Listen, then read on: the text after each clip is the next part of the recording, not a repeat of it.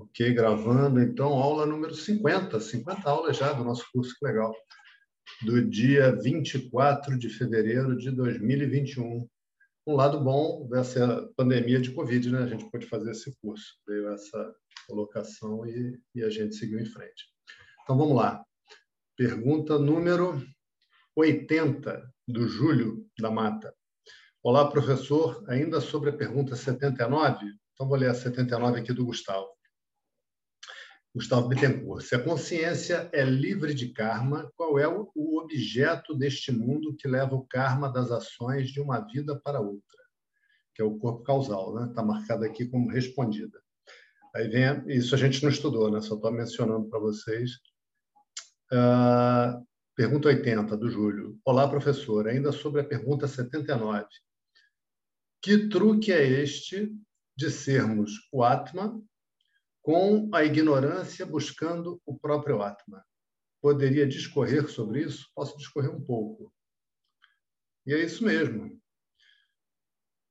Que truque é esse de sermos o Atma com a ignorância buscando o próprio Atma? A aula de hoje fala, fala um pouco sobre isso. Esse truque é Maya.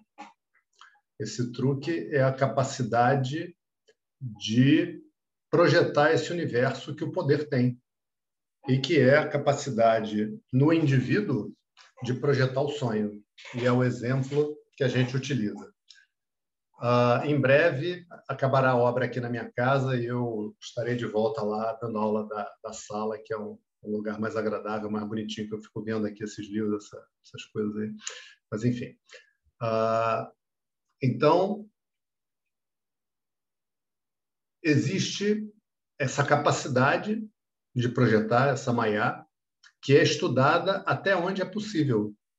E esse estudo será o suficiente. O suficiente para quê? Para a gente alcançar aquilo que a gente quer, que é viver bem, viver em paz, viver feliz, viver com amor. Ok. Então, que truque é esse? Esse truque é a capacidade que o infinito tem de, sendo um, indivisível, se apresentar como infinitas formas, que é exatamente o que a gente vê no universo. E daí a, a beleza inicial, inicial, porque depois outras belezas vêm, desse exemplo do sonhador, porque é um exemplo que todo mundo vive, que faz parte da nossa experiência, aonde num sonho eu vejo aquele monte de coisas infinitas coisas, um mundo de coisas, de pessoas, de animais, de plantas, de lugares, de fatos que se sucedem e tudo aquilo sou eu. E de verdade, todo esse universo é você. E quando eu digo você, eu não me refiro a Ana Paula, não me refiro ao Fernando, ao Frederico, à Laura, à Verônica, ao Gustavo, nem ao Eduardo. Não me, não me refiro ao personagem. Mas todo esse universo existe em você, Brahman, em você, consciência. Esse é o estudo. Esse é o estudo. Tá? E ah, quando a gente ouve no início, isso soa uma coisa muito distante da nossa compreensão ah, do dia a dia. É porque a gente está no início. Né? Isso não é uma teoria, isso não é uma elucubração filosófica. Isso é prático, isso desemboca em felicidade de viver. Isso desemboca em paz, isso desemboca em amor, e é esse caminho que a gente está fazendo. Né? E é esse caminho em que a vida prática se une ao conhecimento é justamente esse trecho que a gente entrou na última aula, que Krishna está agora começando a ensinar para a árvore.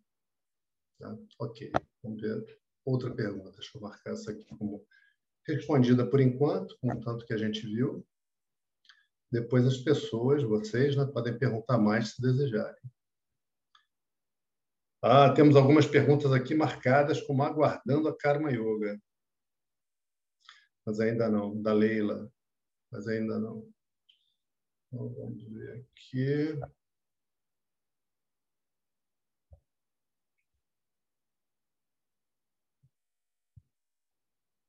Hum. Eu tenho uma pergunta que está há um tempo aqui. Eu vou falar hoje sobre ela e depois a gente complementa. é a pergunta do Silvio, nosso querido Silvio Araújo, que ele diz o seguinte: também sobre esse tema do sonhador, desse exemplo que as Upanishads utilizam. Após as últimas aulas e o tema do sonhador, andei pesquisando na internet e me deparei com um texto de Fernando Pessoa que me impressionou bastante. Seria o autor um estudioso de Vedanta? E está o texto correto de acordo com os ensinos do Vedanta? Então já tem duas perguntas. Gostaria que o mesmo fosse analisado, se for possível. Vou anexá-lo abaixo. Aí ele lê o texto aqui, ele, ele coloca um texto que não é tão grande assim, eu vou ler. Então ele diz: o universo é o sonho de um sonhador infinito. Já estou adorando. Não conhecemos senão as nossas sensações. É verdade. O universo é, pois, um simples conceito nosso. É verdade. O universo, porém, ao contrário, aqui acho que a digitação falhou. Ao contrário e em contraste com as nossas fantasias e os nossos sonhos, revela ao ser examinado que tem uma ordem.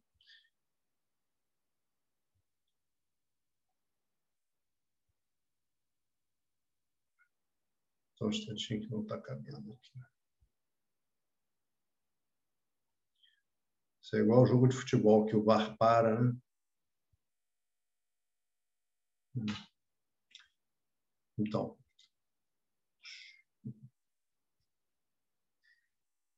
Vamos, deixa eu ler de novo. Não conhecemos senão as nossas sensações. O universo é, pois, um simples conceito nosso. O universo, porém, ao contrário, e em contraste com as nossas fantasias e os nossos sonhos, revela ao ser, ao ser examinado que tem uma ordem que é regido por regras sem exceção, e que chamamos de leis. A partir disso, o universo, ou grande parte dele, é um conceito comum a todos os que estão constituídos como nós.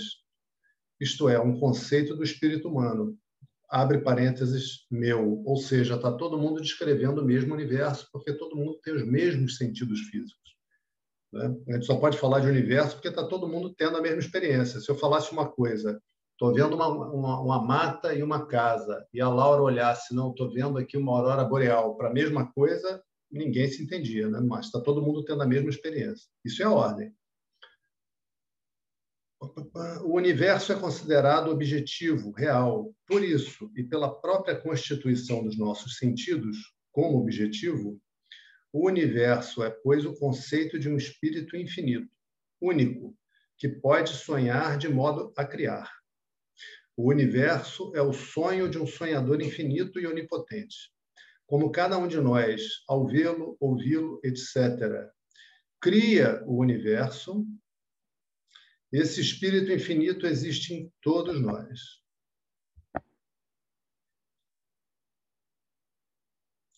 Isso aqui é verdade. Eu só não gostei da maneira de colocar uma coisa como consequência da outra aqui. Mas é verdade.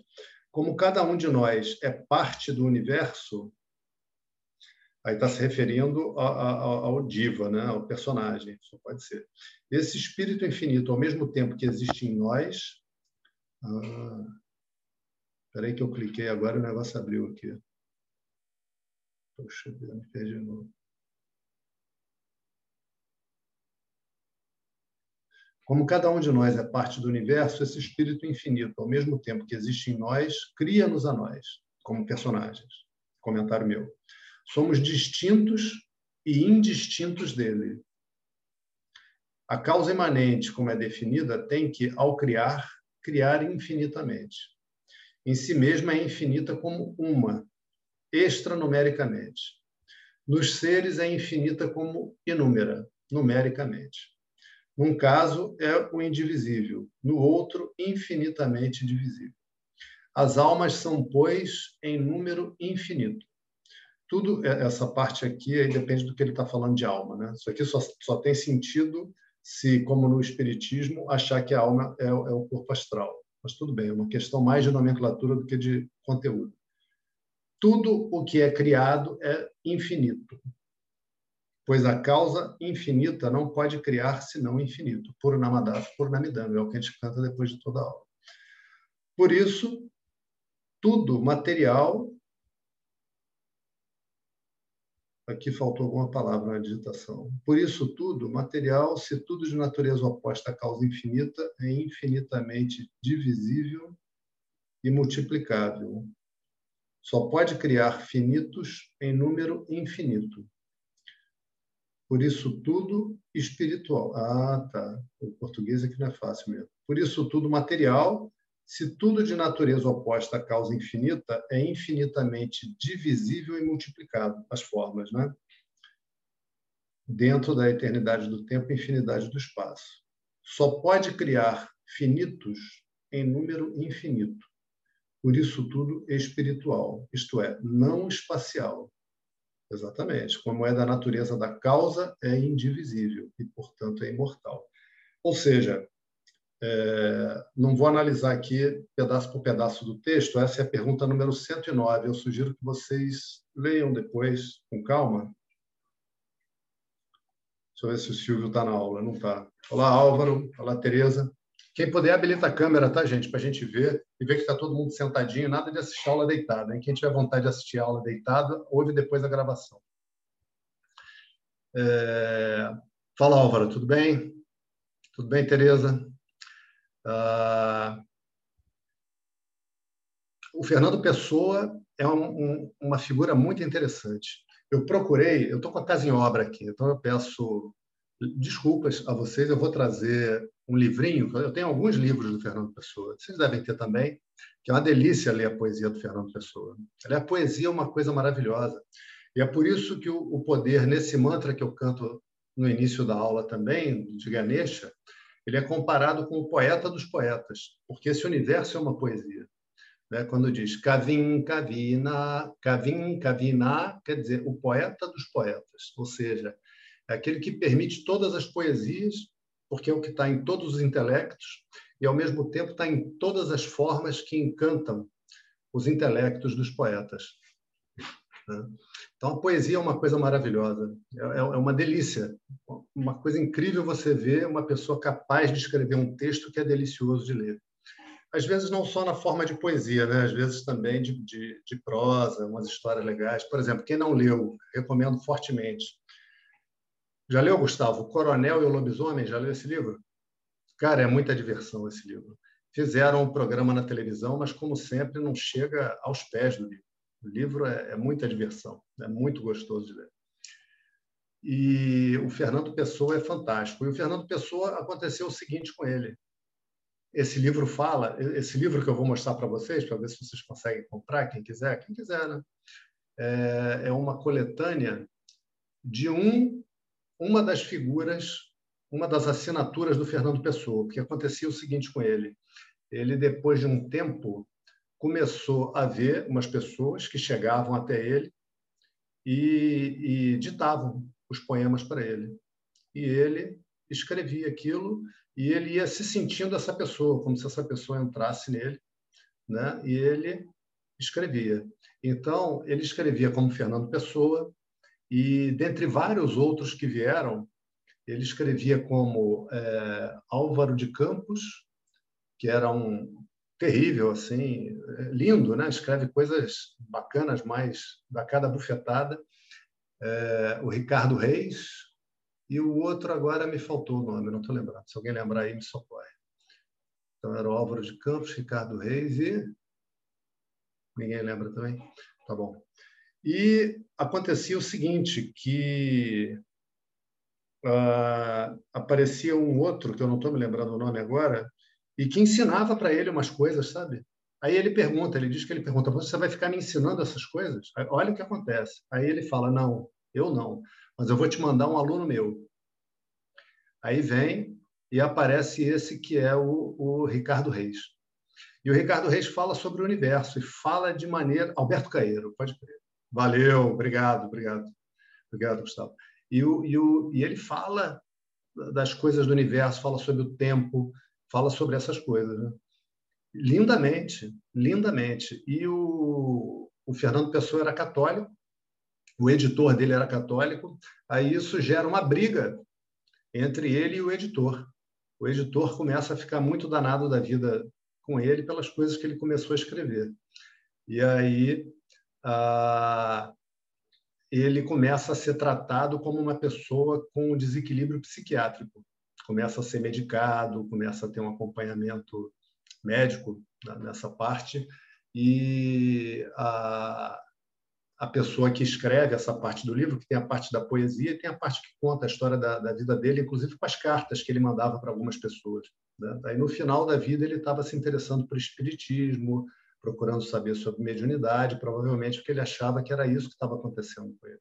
Então, eu queria ter contado isso para vocês lendo do livro. Eu farei isso assim que achar o livro, porque é uma coisa muito, muito incrível a, poesia do Fernando Pessoa, da forma como acontece. Então, por exemplo, tem tem uma hora que o Ricardo Reis vai e dá uma aula para ele sobre o espaço, o que é o espaço. E aí ele tira as dúvidas, ele vai perguntando.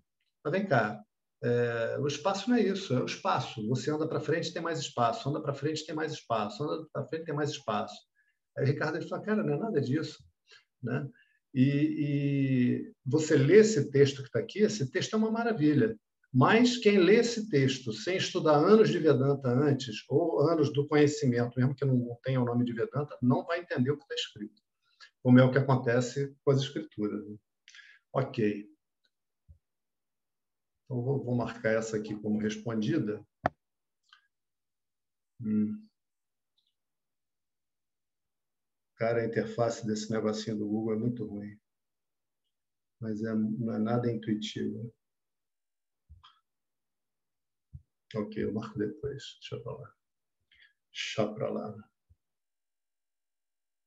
Então vamos cantar para o poeta dos poetas agora, para começar a aula. Antes, fica melhor assim, igual, igual o Álvaro faz quando eu vou no consultório. Melhor assim ou melhor assim? Melhor assim, né? Melhor assim ou assim? Eita, é ruim a luz na cara, mas tá bom, dá para aguentar. Só hoje dá para aguentar.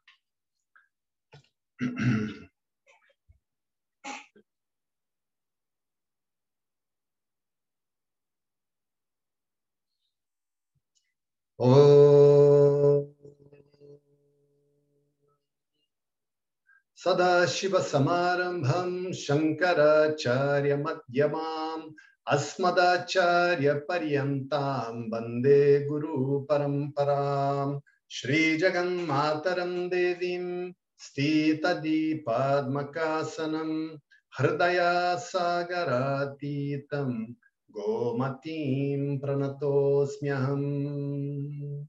ॐ सहना भवतु, सहना भुनक्तु, सह वीर्यं करवावहै तेजस्विनावदीतमस्तु मा विद्विषावहै। ॐ शान्तिः शान्तिः शान्तिः। ॐ गणानां त्वा गणपतिगुं हवामहे कविं कवीनामुपमश्रवस्तमम् ज्येष्ठराजं ब्रह्मणां ब्रह्मणस्पत आन श्रीमन्नोतिभिः सीदसादनम्। ॐ महागणपतये नमः। ॐ सरस्वती नमस्तुभ्यां भारते कामरूपिणी। विद्यारम्भं करिष्यामि सिद्धिर्भवतु मे सदा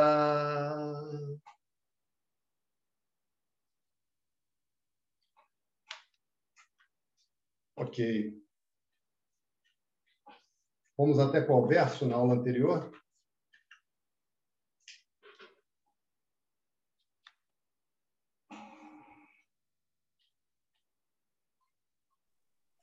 Verso 39, professor. Grato. Ok. Então, vamos ler de novo o verso, só para pegar o, o embalo daí. Esha te bhita sankhye buddhir yoge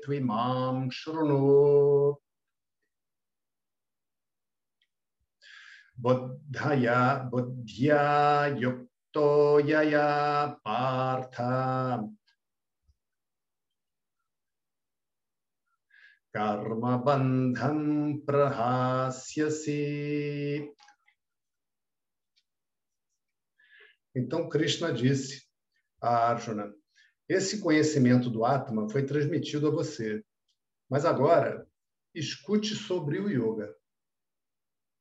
Possuindo este conhecimento, ó Partha, você deixará de lado a limitação que é inerente à ação. Ok. Então, como sempre, né? Farta distribuição de dinheiro nas aulas, que assim a gente fica bem feliz. Né? Esse trecho, gente, que a gente está entrando agora, exige dos alunos uma dose de força, de força interior, porque a gente ouve algumas coisas que são difíceis de ouvir, como na última aula, né? Na última aula a gente ouviu uma coisa difícil de ouvir, que é o seguinte: a gente ouve que a gente, às vezes, a gente não, as pessoas, né? Mas quem sabe a gente, a gente às vezes perde boas relações porque culpa outra pessoa pelas nossas emoções. Tá? Isso é uma coisa difícil de ouvir porque às vezes a gente viveu isso. A gente responsabilizou a outra pessoa pela nossa emoção. E isso é algo que devagarzinho a gente vem aprendendo e vai aprender com tranquilidade, com clareza, que de verdade eu estou criando as emoções que eu estou vivendo, através da minha maneira de pensar, através da minha maneira de olhar para o mundo, de olhar para a vida e de refletir sobre tudo que está acontecendo comigo, sobre tudo que eu estou experienciando, testemunhando. Além dessa, a gente vai ouvir outras coisas que, que podem ser difíceis, mas pensem o seguinte: quando eu venho para uma aula, se eu sair da aula pensando exatamente igual à, maneira como eu estava pensando quando eu entrei na aula, qual a vantagem? Para que, que serviu, né? Então, a, a, a gente vai levar uns sacolejos. Esse trecho agora é uma maravilha, mas a gente vai levar uns sacolejos. Por quê? Porque agora Krishna está fazendo uma transição com Arjuna e, e, essa transição precisa ser explicada para vocês, já foi, mas vai ser explicada agora com alguns outros detalhes. Quando a pessoa pede o ensino, como aconteceu com, com Arjuna, Arjuna é uma pessoa extremamente qualificada. Entretanto, sendo extremamente qualificado, sendo um príncipe, já tendo estudado, já tendo tido uma experiência de vida, já tendo casado, tendo filho, né? Que às vezes a pessoa tem o contato com esse ensinamento e é jovem demais. E a pessoa tem todo o potencial. Você conversa com o cara, o cara está comendo o, o, o, os mantras, o ensino, mas está doido para casar e para ter filho. Nada de errado nisso, nenhuma crítica. Casar uma pessoa legal, ter um companheiro legal, uma companheira legal, é uma coisa muito boa. Quando a gente tem uma intimidade gostosa de ser vivida, é uma coisa muito boa.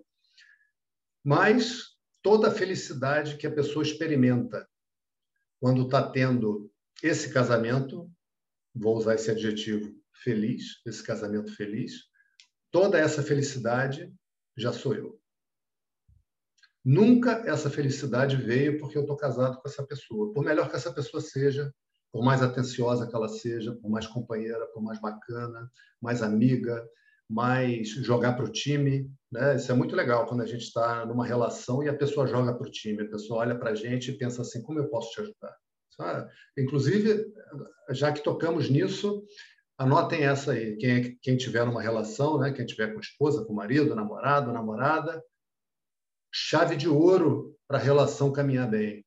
Investigue, converse com a sua parceira, com o seu parceiro e veja o que, que ela quer da vida. Procure entender o que, que essa pessoa quer, porque as pessoas não têm a mesma visão, não têm o mesmo objetivo e os objetivos mudam com o tempo. E veja o que, que você pode fazer para ajudar essa pessoa a alcançar o que ela quer. Que assim a gente se torna uma bênção na vida do outro. Imagina, você quer uma coisa que você acha importante. Por exemplo, você começou a fazer uma outra faculdade. E você está adorando aquilo e aquilo está sendo bacana, porque você queria ter estudado uma coisa que você gostava, antes não dava, você precisava trabalhar, ganhar dinheiro, casou, teve filho, e agora você está podendo. E está adorando. E o que você quer fazer é estudar muito aquilo, talvez prestar um concurso, talvez trabalhar com aquilo. E aí o marido dessa pessoa, vamos supor que seja uma moça, uma mulher, ajuda ela naquilo que ela está querendo. É uma maravilha ou não é uma maravilha isso? Você querer muito uma coisa e a pessoa que está contigo te ajuda. Uma maravilha. Né? E a, a transição que Krishna está conduzindo agora, o, a mente, o intelecto de Arjuna, é um processo muito delicado e que todo mundo passa. Que é o seguinte: Arjuna, você veio a mim e me pediu um ensino. Eu te dei o ensino daquilo que de verdade você quer. Sabe o que você quer de verdade, Arjuna? Você quer de verdade ser livre. Você quer de verdade ser livre. Você quer não depender de coisa nenhuma para ser feliz. Você quer simplesmente estar feliz. A clareza dessa prioridade de vida é o que distingue também o aluno de Vedanta. Chega um ponto da vida da pessoa, e se a pessoa já estudou em encarnações para trás, isso acontece mais cedo, mas chega um ponto que a pessoa se dá conta de que ela quer simplesmente ser feliz. Que ser feliz é tão bom. Né? Que, que adianta estar tá cheio de dinheiro e estar tá infeliz? Tá cheio de fama e estar tá infeliz? Tá cheio de poder e estar tá infeliz? O que, que adianta? Né? Ao mesmo tempo, está sem dinheiro, mas se a pessoa está feliz, todo mundo morre de inveja. Né? Tem pessoa que tem inveja da pessoa feliz. Né? Isso é muito comum. Né? Tanto que se diz que felicidade alheia incomoda. Já ouviram falar disso? Já ouviu alguém falar isso, Frederico? Sinistro isso, né, cara? Parar para ver, é um negócio brabo, né? Por quê? Porque a pessoa não está se aguentando a pessoa não se aguenta. Tá? Então, como eu avisei para vocês, a gente vai ouvir agora algumas coisas é, duras, mas esse trecho do ensinamento que Krishna vai dar é um bálsamo. Porque essas coisas duras que a gente vai ouvir só são duras porque tem algo lá dentro da gente, na nossa maneira de pensar, que torna essas coisas duras. E o que Krishna vai fazer agora é botar o dedo na ferida. E a gente vai ver, ui, tem uma ferida aqui. E a gente vai olhar para essa ferida. Mas só está aqui hoje quem aguenta fazer isso. Quem não aguentava já saiu. E é por isso também que o ensino é longo, por isso também que tem repetição, por isso também que chega um ponto que aquela história dramática, aquela novela mexicana do início já foi contada e você só relembra brevemente, porque agora a gente quer. Eu ia falar o, o bife, né, que é como, como os americanos falam, mas aí, isso não é legal. A gente quer o aipim, a gente quer a jaca, melhor ainda. A gente quer agora a parte da substância. Né? E Krishna deu a parte da substância. A parte da substância, ela é aquela que fala sobre moksha. Moksha é essa liberdade. Porque eu só vou estar feliz se aconteça o que acontecer, eu estiver feliz. Porque se eu não tiver essa capacidade, no mínimo, eu vou estar sempre com medo, eu vou estar sempre inseguro. Pensa sobre isso. Pensa. Pensa em como uma pessoa rica é insegura. Porque agora ele tem muito a perder. Pensa como um homem com mais idade, com uma mulher jovem, é inseguro porque fica os outros caras, mulher jovem é bonita, né? Mulher jovem feia, não. Ficam os outros caras olhando, né? Nossa, olha aquela mulher que gata, com aquele coroa, né? O cara fica inseguro, né? Ou seja, você não tem liberdade de verdade se você não pode prosseguir feliz a sua vida sem aquelas coisas que você até dá valor. Mas a clareza de que a minha felicidade sou eu, a minha felicidade está comigo. E aconteça o que acontecer do lado de fora, a minha felicidade permanece comigo. Esse conhecimento é liberdade esse conhecimento é moksha. Isso é moksha. Moksha é esse conhecimento. Porque a felicidade, ser o Atma, ser o ser, é um fato, não é algo que a gente vai construir. Isso é muito importante da gente entender. Não é algo que a gente vai meditar para caramba e agora eu vou conseguir uma mente com a capacidade de ser feliz. Agora eu vou ser uma pessoa feliz. Eu vou deixar de ser aquela pessoa que eu era e agora eu vou ser uma pessoa feliz. Não é isso. Não é isso. Você já é felicidade, toda a felicidade que você experimentou na sua vida sem um segundo de exceção, era você. Era você. Então, eu pergunto, valendo 50 mil rúpias, é fácil, tá? mas só para estimular. O que, que é moksha? Numa palavra, o que, que é moksha? Moksha é um estado? O que, que é moksha? Sem alongar, hein? Curto. O que, que é moksha? Liberdade. Liberdade, ok, mas isso eu já tinha falado antes, né? Então vamos lá. Do que, que é feito moksha? Essa pergunta adiciona mistério, mas é uma pista.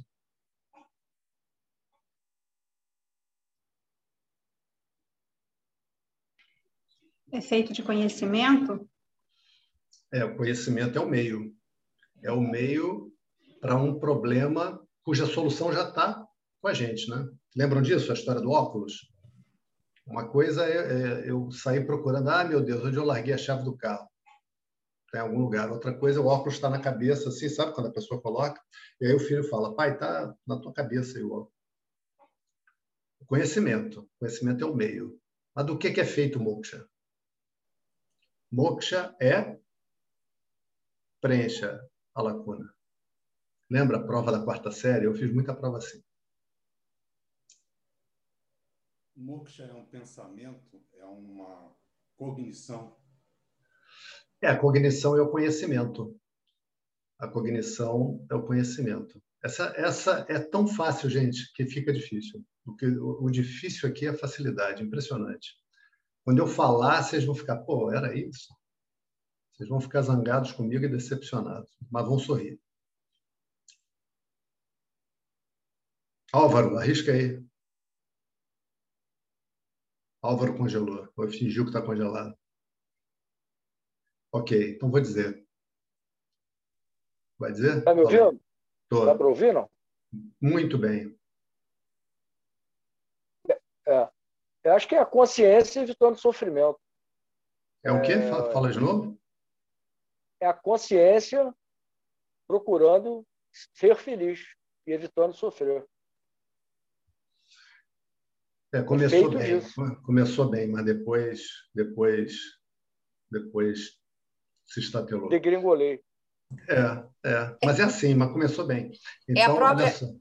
Fala, fala. Posso dar um palpite? Vai, a, própria vai. Felici... a própria felicidade. É, a própria felicidade. É, ok, mas é, para a gente dar a resposta que encaminha aqui para aula, ela tem um, outro nível de clareza, mas está certo o que você falou, Laura, é isso mesmo. Moksha é felicidade. Moksha sou eu. Eu sou moksha. Eu sou moksha. Moksha é o Atma. Moksha é o que eu sou. Moksha é o entendimento claro daquilo que eu sou. Não daquilo que eu serei. Presta atenção nisso, gente. Não daquilo que eu me tornarei daquilo que eu sou. Né? Daquilo que eu sou. Esse eu sou, aquilo que eu sou é o que precisa ser conhecido, que é por isso que Jesus dizia, né? Eu sou o caminho. O caminho é pelo eu sou. Eu sou a verdade. Esse eu sou é a verdade. Eu sou a vida. Aí a pessoa fala, ah, é Jesus. Não, não está falando de Jesus. Não tá falando... Jesus é o corpo. Jesus é o cara, é o mestre, é o Krishna. É o Diva que está ali ensinando. Não tá, ele está falando eu sou, daquele que sustenta Jesus e que sustenta a todos. Né? Sobre esse, Krishna explicou no início, quando ele falou sobre o Atma. E aqui tem uma coisa que a gente precisa ter claro, que é o seguinte: quando a gente acaba de, de estudar a Gita, lá no final, na última aula, quando a gente acaba de estudar a Gita, o encerramento do estudo da Gita é o cântico do primeiro verso. Aí começa, Sanjaya Uvacha, aí canta de novo o primeiro verso. Por quê? Porque é um método. E no método, a repetição faz parte. Você estuda de novo. E quando você estuda de novo, aí você olha, hum, isso aqui eu não tinha entendido com essa clareza, e agora eu estou tendo mais clareza, porque nesse caminhar uma série de outras coisas eu compreendi. Uma série de outras coisas eu compreendi a meu respeito. Uma série de deveres de casa foram cumpridos, que incluem coisas que não são nada, nada, nada teóricas. Incluem viver bem com meus pais, inclui pedir perdão pelas coisas que eu fiz, inclui perdoar, inclui construir um estilo de vida de amor, construir um estilo de vida onde a oração é muito presente, inclui construir um estilo de vida de estudo. Né? E aí, com toda essa força que a mente vai ganhando, eu passo de novo pelo ensino. E aí, uma série de coisas eu entendi, e isso é base para eu entender uma série de outras coisas. Funciona assim. Então, esse ensino sobre o Atman está sendo dado aqui não para a pessoa que está crua. Está sendo usado para quem já foi ao final e está retornando que é o caso de Arjuna. Arjuna já havia estudado antes. Ele não está tendo ali o primeiro contato. Né? Então, como o método é construído aqui? É dado ensino, a pessoa ouve uma série de coisas do professor, a pessoa apresenta uma série de perguntas, todas as perguntas são respondidas e ainda assim a pessoa não entende. A verdade é essa. E essa é a situação também de Arjuna, mesmo já tendo estudado antes. E agora, Krishna vai fazer o seguinte: já conversou com ele sobre as alternativas dele de lutar ou não lutar a guerra e sobre todos os pontos de vista examinados, o conveniente para Arjuna é lutar aquela guerra. Ok. Mas agora ele vai dizer o seguinte: veja, Arjuna, você é um kshatriya. Você é da classe dos guerreiros. Essa classe é necessária na sociedade. Sabe por quê, gente?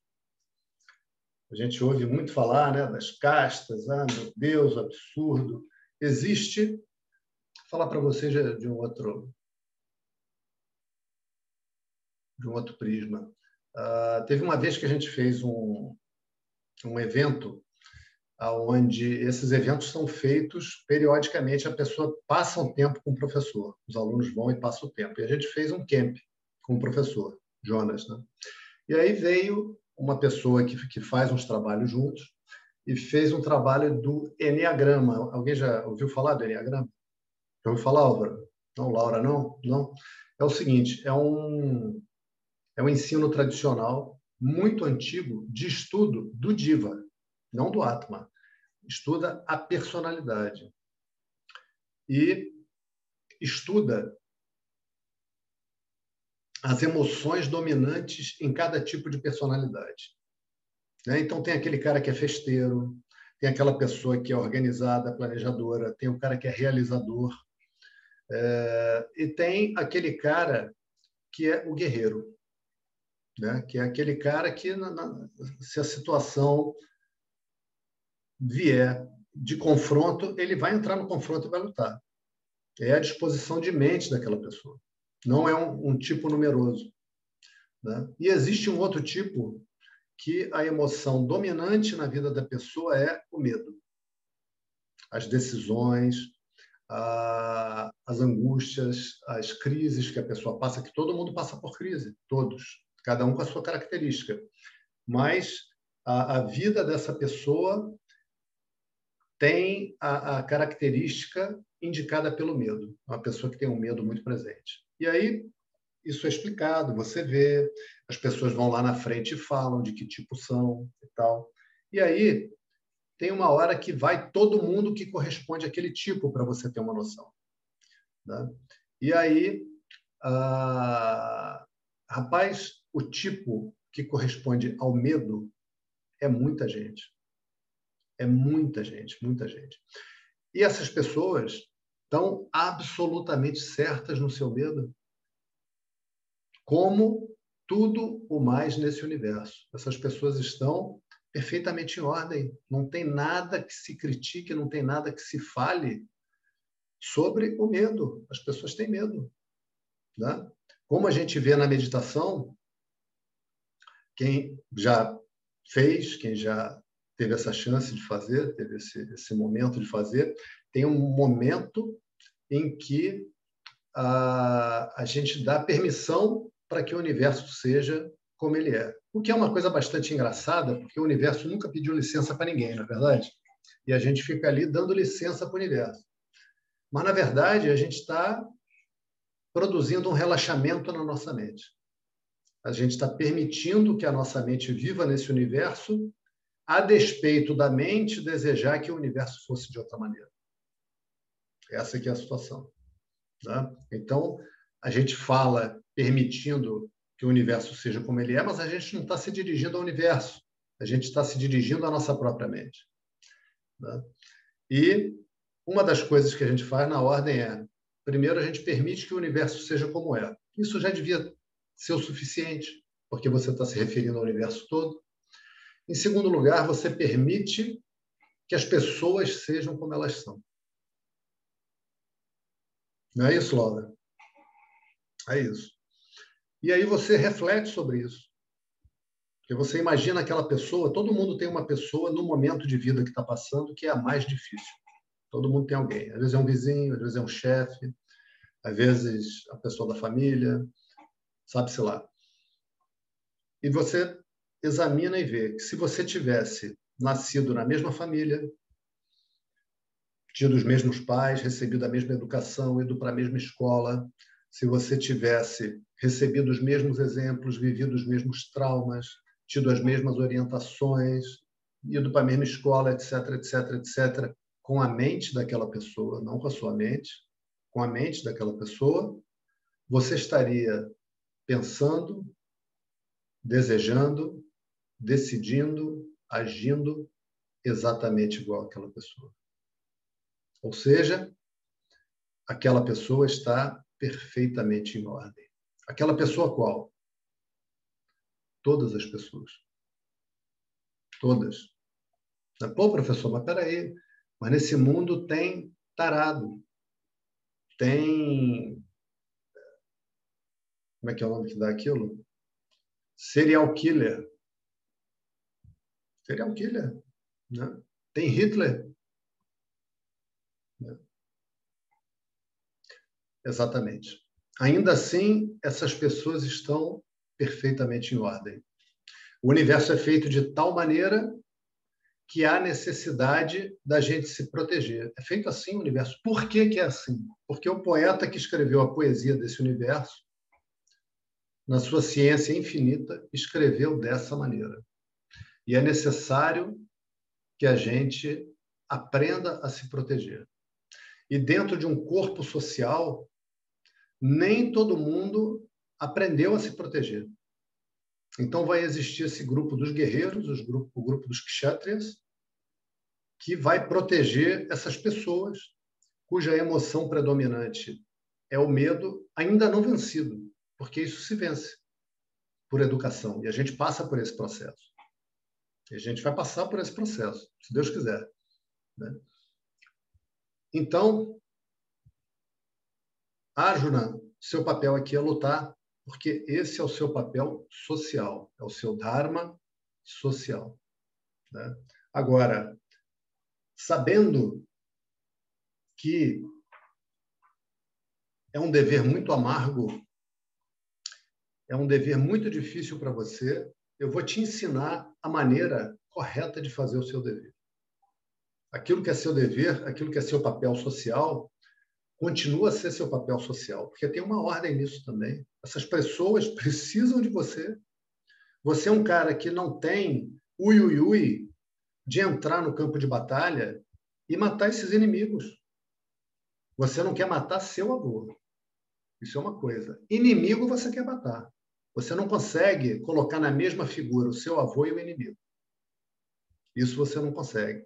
Tem pessoa que, se o cara entrar, agredir a pessoa, for violentar a pessoa, a pessoa ainda assim não consegue se defender. Conseguir, ela consegue. A mente ainda não consegue fazer esse movimento. Ela está presa ainda no julgamento que ela faz dela mesma, de que se ela se proteger com violência, ela se torna má. Ela cria a fantasia de que a violência devia ser eliminada do mundo. E só consegue eliminar a violência dos cumpridores da lei. E fica a loucura que a gente vive hoje. Né? Então, Arjuna, o seu papel de guerreiro é necessário, você precisa ir lá. Mas como é muito amargo, e como você não entendeu o ensino, eu agora vou te ensinar uma outra maneira de viver. Uma outra maneira de viver. Tá? Através dessa maneira, você vai deixar de lado a limitação que é inerente à ação. Porque a ação ela tem uma limitação inerente. Alguém lembra da limitação da ação? Falamos disso? Então vai lá, Ana, 30 mil rupias, já que já falamos. Que a gente busca felicidade infinita dentro de ações finitas, né? Isso. Ou 30 mil, ganhou, hein? Ganhou até mais, 35 mil, que foi muito boa. Agora, botando de uma maneira mais simples. Está completamente certo isso que ela falou, e é isso, mas de uma maneira mais simples. A gente quer ser feliz através das nossas ações. A gente quer ir lá, quer entrar no relacionamento, e agora o príncipe, a princesa se casaram e foram felizes para sempre. Essa é a ideia que está na nossa mente. Essa é a ideia que está na mente de Arjuna. Essa ideia é uma ideia de história infantil. Espiritualmente falando, é uma ideia de história infantil. Aonde agora todas as coisas vão acontecer como essas duas pessoas que se casaram, esse príncipe e essa princesa desejam, e eles serão felizes para sempre. Ai, acabaram-se as apurrinhações. Não vai chegar a sogra para visitar, o time vai ser sempre campeão, o pneu do carro não vai furar, a Oi vai prestar os serviços maravilhosamente, não vai te cobrar dobrado, não vai ter problema nenhum com a Oi. Né? O governo não vai fazer, o governo então vai ser uma maravilha. Vai ser um governo dos sonhos, vai ser uma mistura de governo japonês com o governo da, da Noruega. Uma beleza. E da Suíça, tem que ter o da Suíça no meio também. Suíça é bom. Você não vai ter chulé, o sovaco não, não vai feder, não vai cair cabelo, não vai ficar careca. E foram felizes para sempre. E tem que ter o para sempre, né? porque nenhum dos dois vai morrer também. Ou seja, infantilidade total. Essa infantilidade, Arjuna, é que está na tua mente e que te impede de entrar no campo de batalha e lutar. Porque você crê firmemente que, dependendo das circunstâncias, você estará feliz ou não. Ou seja, você ainda não alcançou moksha. Ou, por outra, você ainda não se conheceu como sendo a fonte da felicidade que você tanto busca e que você teve lampejos ao longo da sua vida, você teve momentos de felicidade, teve momentos de muita felicidade, de muito amor, e esses momentos são tão marcantes. Esses momentos são o tesouro que nos orientam. E a gente quer de novo viver isso, a gente quer construir uma vida onde a gente tem uma experiência de felicidade e de amor. E você, diante dessa situação aqui, não consegue. Então, eu vou te ensinar um estilo de vida diferente do que você viveu até agora. Esse estilo de vida se chama Karma Yoga. E ele tem no meio dele, no núcleo, a equanimidade, que a gente viu no verso 39, 38, minto, onde ele diz que considerando igualmente a alegria e a tristeza, o ganho e a perda, o sucesso e a derrota, prepare-se para a batalha. Dessa maneira, você não adquirirá papa. Né? Então, equanimidade, o que, que é? Equanimidade é a capacidade de receber aquilo que a vida trouxer. Equanimidade é a capacidade de permanecer em equilíbrio se acontecer aquilo que eu gosto ou aquilo que eu não gosto. Na verdade, quando acontece aquilo que eu gosto, pode ser bem difícil permanecer em equilíbrio. Né? A gente vive uma mini bipolaridade. Se acontece o que a pessoa gosta, a pessoa, uh, eu sou um cara, eu sou uma lenda. Né? Se acontece o que a pessoa não gosta, ai meu Deus, que porcaria. Ai, quem inventou segunda-feira que eu queria pegar esse cara e dar uma surra, né? Então, a vida da pessoa é uma vida de altos e baixos emocionais, e vamos falar a verdade, mais baixos do que altos. Isso é verdade. Isso é verdade. De vez em quando, um risinho, uma piada, encontra alguém, alguém conta um caso, para daqui a pouco você não estar mais distraído e ter que viver a sua emoção. E esse vai ser um primeiro grande ganho do ensino. Quando chega o dia em que finalmente a gente entendeu o suficiente para ficar em paz com as nossas emoções, qualquer emoção você vai estar em paz. Nenhuma emoção mais dispara em você um julgamento de condenação sobre você, sabe? Isso não vai acontecer mais. Ok.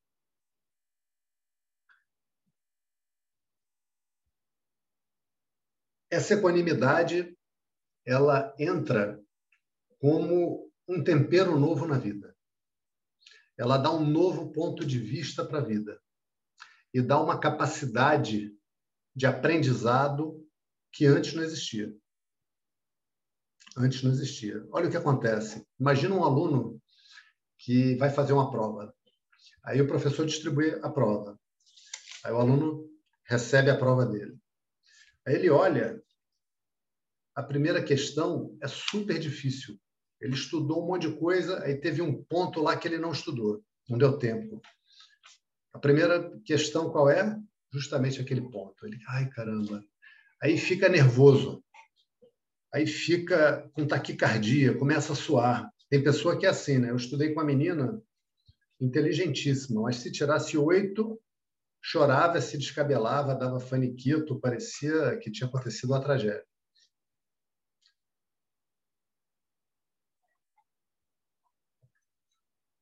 Então, o que, que o aluno deve fazer? Poxa, recebi a prova.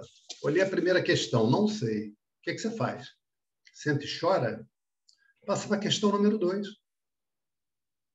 Né? Não sei. Bicho, você já está com a prova na frente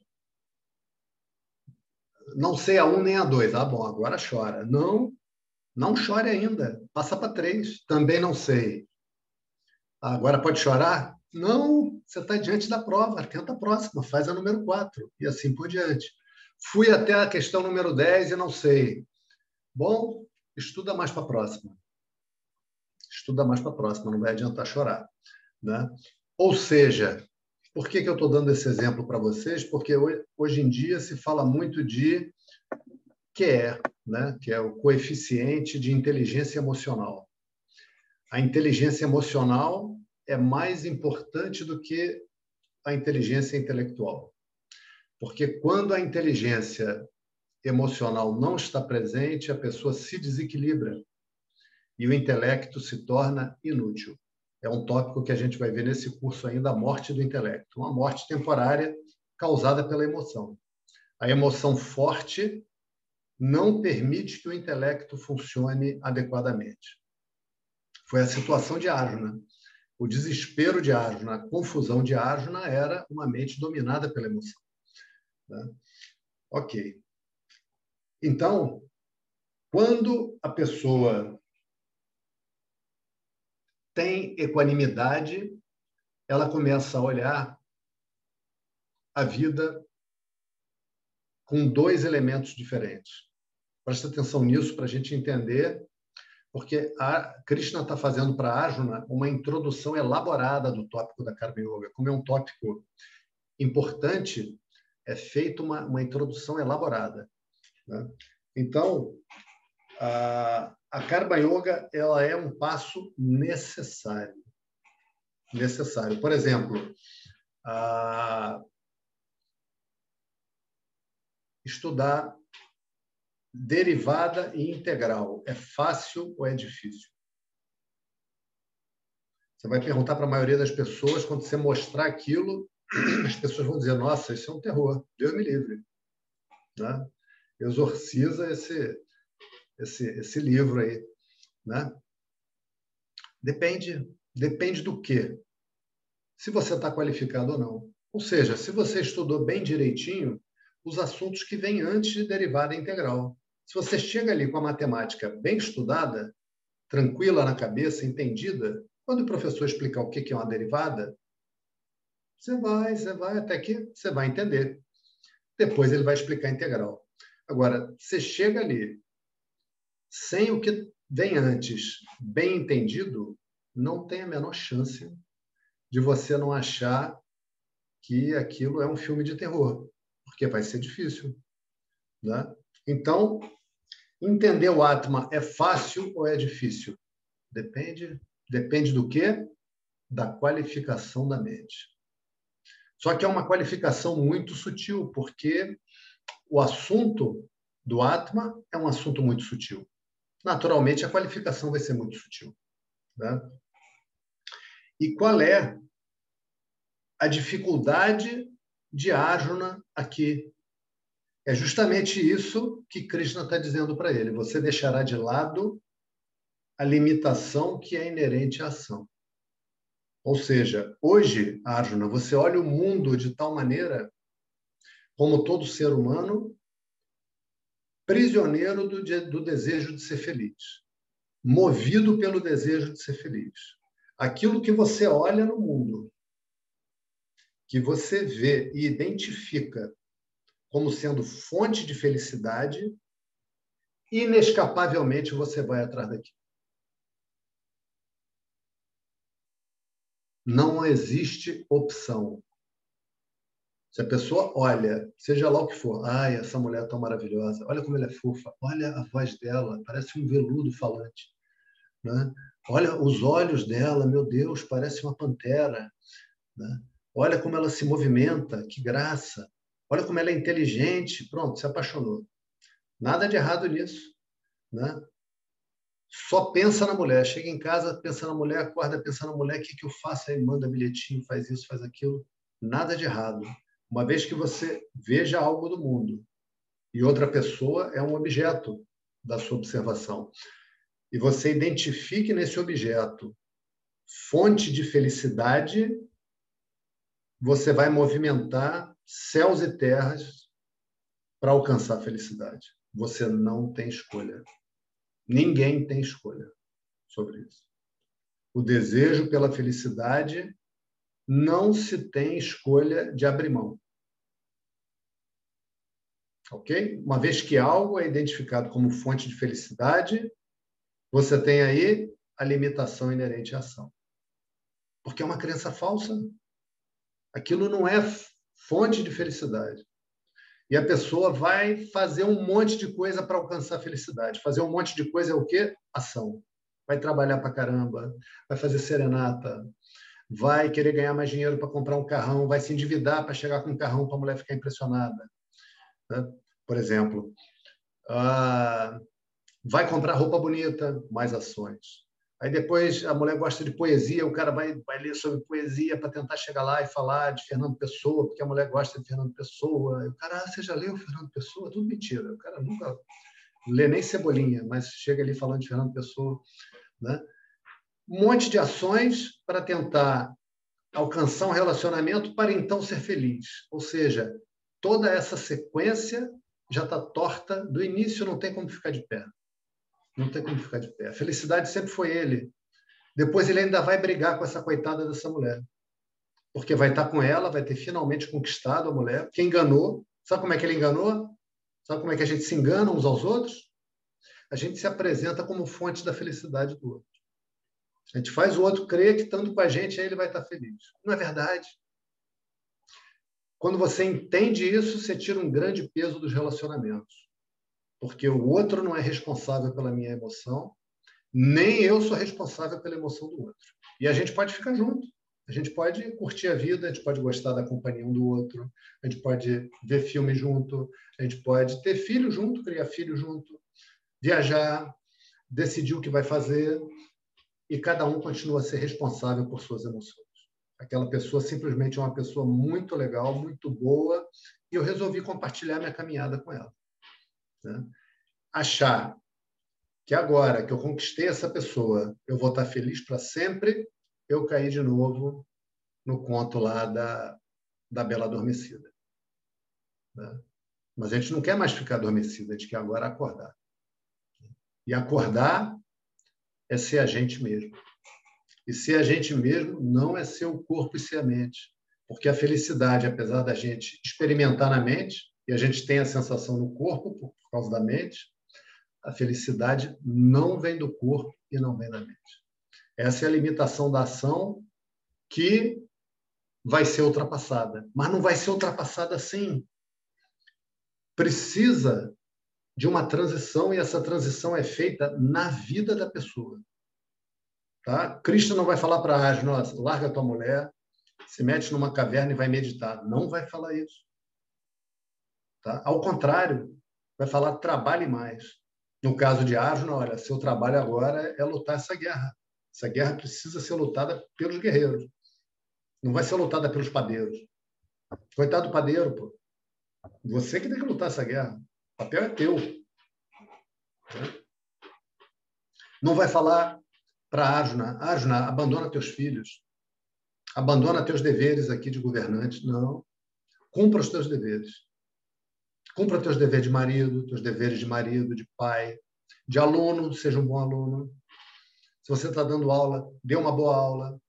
No cumprimento dos teus deveres, sem abandonar nenhuma das ações, você vai fazer tudo isso com uma nova atitude. Que ele ainda não ensinou, que ele ainda não disse exatamente o que, é, ele só ensinou, ele mencionou a equanimidade, mas ele vai colocar mais coisas. Então, ele está criando também um suspense. Né? Porque, opa, é legal isso, né? Então quer dizer que eu não preciso largar nada, não preciso botar uma batina? Não. Eu não preciso renunciar às relações sexuais, eu posso continuar sendo um caboclo namorador? Pode, você pode continuar sendo um caboclo namorador. Não tem problema nenhum, pelo contrário, deve, deve, porque isso faz parte, essa energia faz parte. E essa energia é divina, não tem nada de feio, não tem nada de errado, não tem nada de pecaminoso, não tem nada disso. Né? Então, você simplesmente vai viver a tua vida com outra atitude. Né? E aí, mantendo o suspense, ele entra agora no verso 40, onde ele vai falar Neha Bhikramana Shospi Pratyavayo na vidyate स्वल्पमप्यस्य धर्मस्य त्रायते महतो भयात् Vocês cantam junto, hein, gente? Aí cada um na casa de vocês. Por isso que eu dou esse intervalo. Estou supondo que vocês estão com texto aí.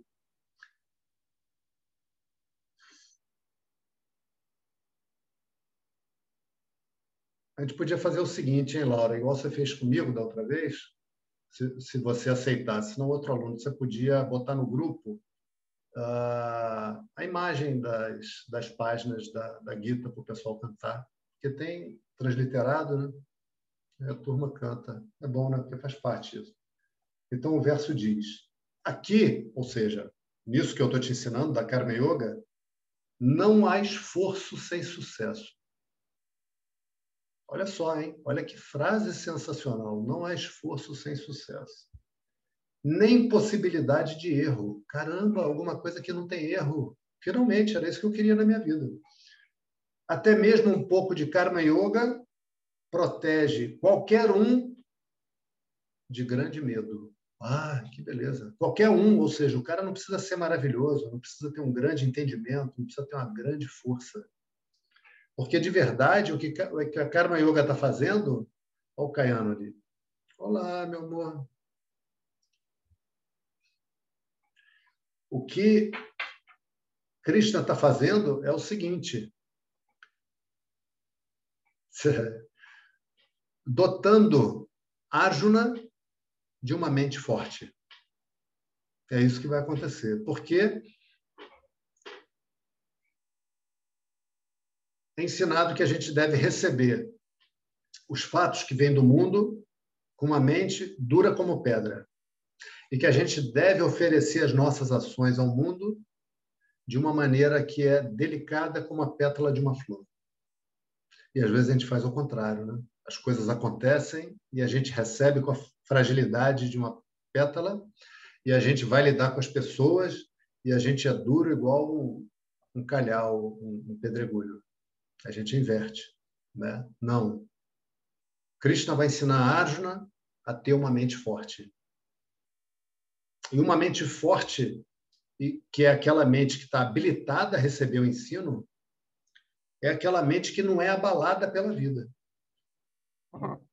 É aquela mente que é capaz de seguir, aconteça o que acontecer. O couro está comendo, mas a pessoa está conseguindo manter o equilíbrio. Não sem ter emoções, tá, gente? Não estamos falando de não ter emoções, deixar isso claro desde já. Porque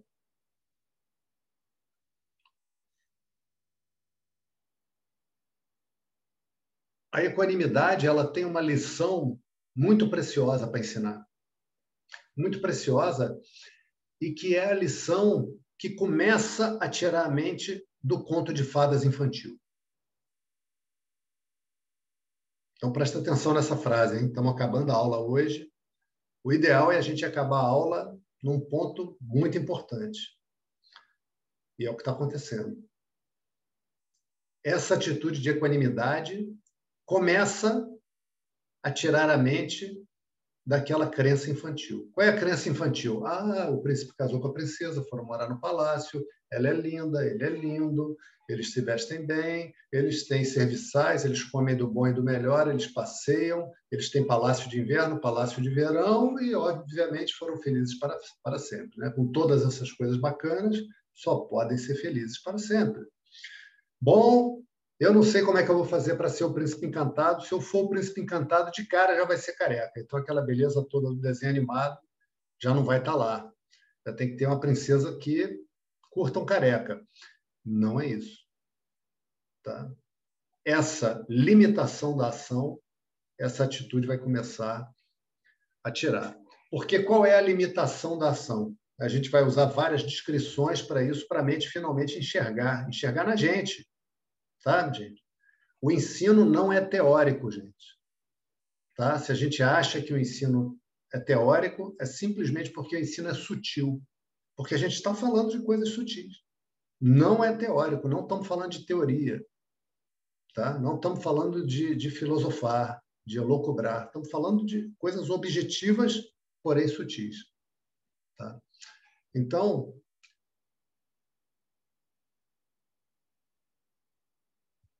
A equanimidade me dá a capacidade de receber cada fato da vida, independentemente do meu script. Então, por exemplo, dei aquele exemplo do rapaz que conheceu a moça, né? Nossa, como ela é gata, como ela se move, tem os olhos de pantera e tal. E aí ele vai e azara a moça. Chega lá e, e leva flores, leva bilhetinho com poesia do, do Fernando Pessoa. Ele descobriu que ela gostava do Fernando Pessoa, viu o livro na mesa dela e comprou um livro lá e olhou alguma poesia, achou aquilo muito estranho, escolheu uma lá e botou. Né? O que, que pode acontecer daí? Pode ser que a moça se interesse por ele. Né? Pode ser que a moça não se interesse por ele. Pode ser que através dele pode acontecer uma coisa completamente diferente. Pode ser que a moça acha até aquilo bacana, pô, o cara gosta de Fernando Pessoa e conhece ele melhor, mas acaba ficando afim do amigo dele. Pode acontecer. O que, é que vai acontecer? A gente nunca sabe. O futuro é sempre uma porta fechada, a gente não sabe. Né? E aí, vamos dizer que aconteceu isso. A moça achou fofo e uma gracinha o amigo dele. Putz, terrível, né? Mas aconteceu lá, o Frederico até baixou a cabeça. Mas aconteceu isso. Né? Aconteceu isso. O que, o que que isso ensina essa pessoa? Olha só, olha só. O que que isso ensina a essa pessoa? Presta atenção, hein? Presta atenção, Tereza, que desligou a câmera, pode ficar à vontade. Presta atenção. Ensina toda vez, toda vez que a gente tem uma tristeza, toda vez que a gente tem uma raiva, toda vez que a gente tem uma frustração, uma decepção. Presta atenção, Álvaro. Toda vez que a gente tem qualquer uma dessas emoções, sei lá, o que mais que a gente poderia botar? Medo, ansiedade, a capacidade de ter equanimidade, ou seja, de não me desequilibrar diante daquele fato, me permite ver que o que está acontecendo é que o fato não casa com a minha expectativa. Ok? Então, examinando o exemplo, o cara foi lá, levou flores com bilhetinho do Fernando Pessoa e bombons para a moça. E a moça acabou dando conversa para ele, ele ficou todo animado, falou: finalmente, vou viver um grande amor e serei muito feliz. Né? Intervalo, quá, quá, quá. Né? Nada contra viver um grande amor, pelo contrário, é maneiríssimo. Mas essa, se você está indo ser muito feliz, porque agora você está conseguindo fazer algo, você já perdeu. É questão de tempo para você cair com os dentes no chão e levantar sem os dentes. É assim. A vida é assim. Ah, é para a gente se separar? Não, não se separe. Mas viva com Karma Yoga. Muda o chip da mente. Muda o chip da mente. Então, o cara foi lá, zarou a moça, deu chocolate, deu flores, a moça sorriu, gostou. Ah, você também gosta de Fernando Pessoa? É tão legal. Você conhece aquele livro assim, assim, tará, aquele poema tal. Aí declamou o poema e o cara, nossa, esse é um dos meus favoritos. Nunca tinha ouvido falar. Mentira. Mas está ali empenhado. E aí depois a moça conhece o amigo dele que é um cara, meu irmão, que é completamente cabeça dura, não quer nem saber de poesia, entendeu? Mal lê jornal, mal lê cebolinha e é autêntico. E falou: Isso aí eu não gosto, não. Eu gosto de, de ver futebol, é, gosto de caminhada. Você quer fazer uma caminhada comigo? Aí a moça, quero. E aí começa a namorar o amigo. Né? O que é que essa situação te ensina? Como toda situação que te traz ansiedade, medo, raiva, que nem sempre a vida vai se desenrolar conforme a tua expectativa. Você tem um script na tua mente de como a vida deveria acontecer para então eu estar feliz. Esse é o livrinho que no final termina assim: e foram felizes para sempre. Esse seu script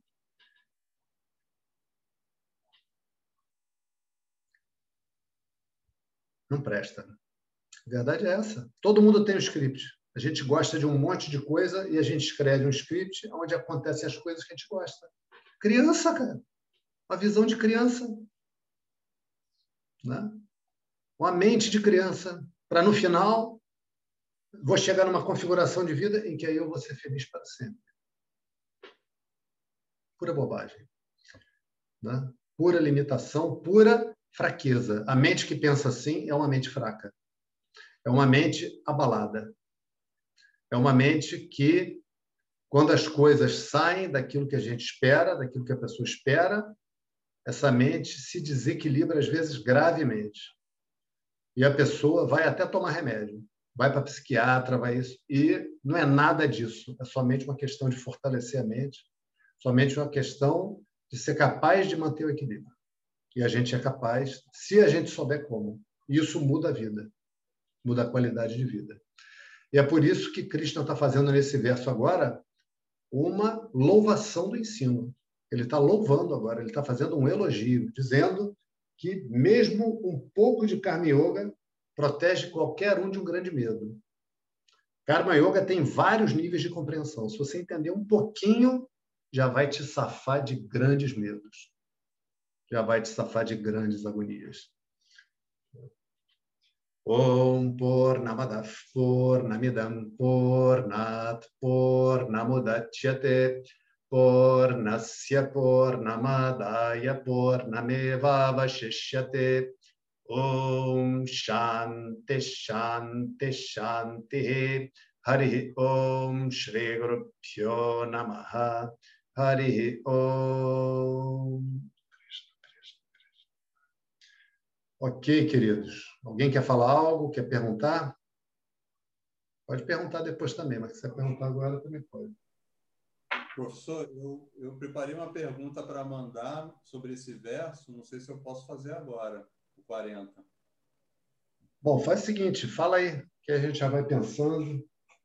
Não, é, é sobre a, fra, é, a primeira parte da do verso, né? Aqui não há esforço sem sucesso ah, tá. e possibilidade de erro. O termo aqui, se refere ao Karma Yoga, essa é a minha, minha dúvida. Sim. Essa metade do verso eu deixei para depois. A gente vai ver na próxima aula. O que, que é? Como é que pode ter algo que nunca dá errado? Como é que pode isso, cara? Né? Como pode isso? Isso que a gente vai uh, estudar na próxima aula. Obrigado. Valeu. Eduardo. Oi, você, oi. você parece que está ao, ao, ar livre hoje. Claro Olha, que não. Claro que não.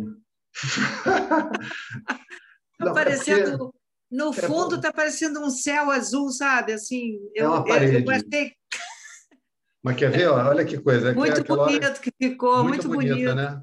Efeitos especiais. Ó, vou desligar o abajurzinho aqui. Ah, ainda fica azulada. Não, agora ficou mais para branco. Menos, ficou menos, é. Né? Agora Legal, legal. o abajur. Ó, Tive uma Já, aula ao ar livre hoje.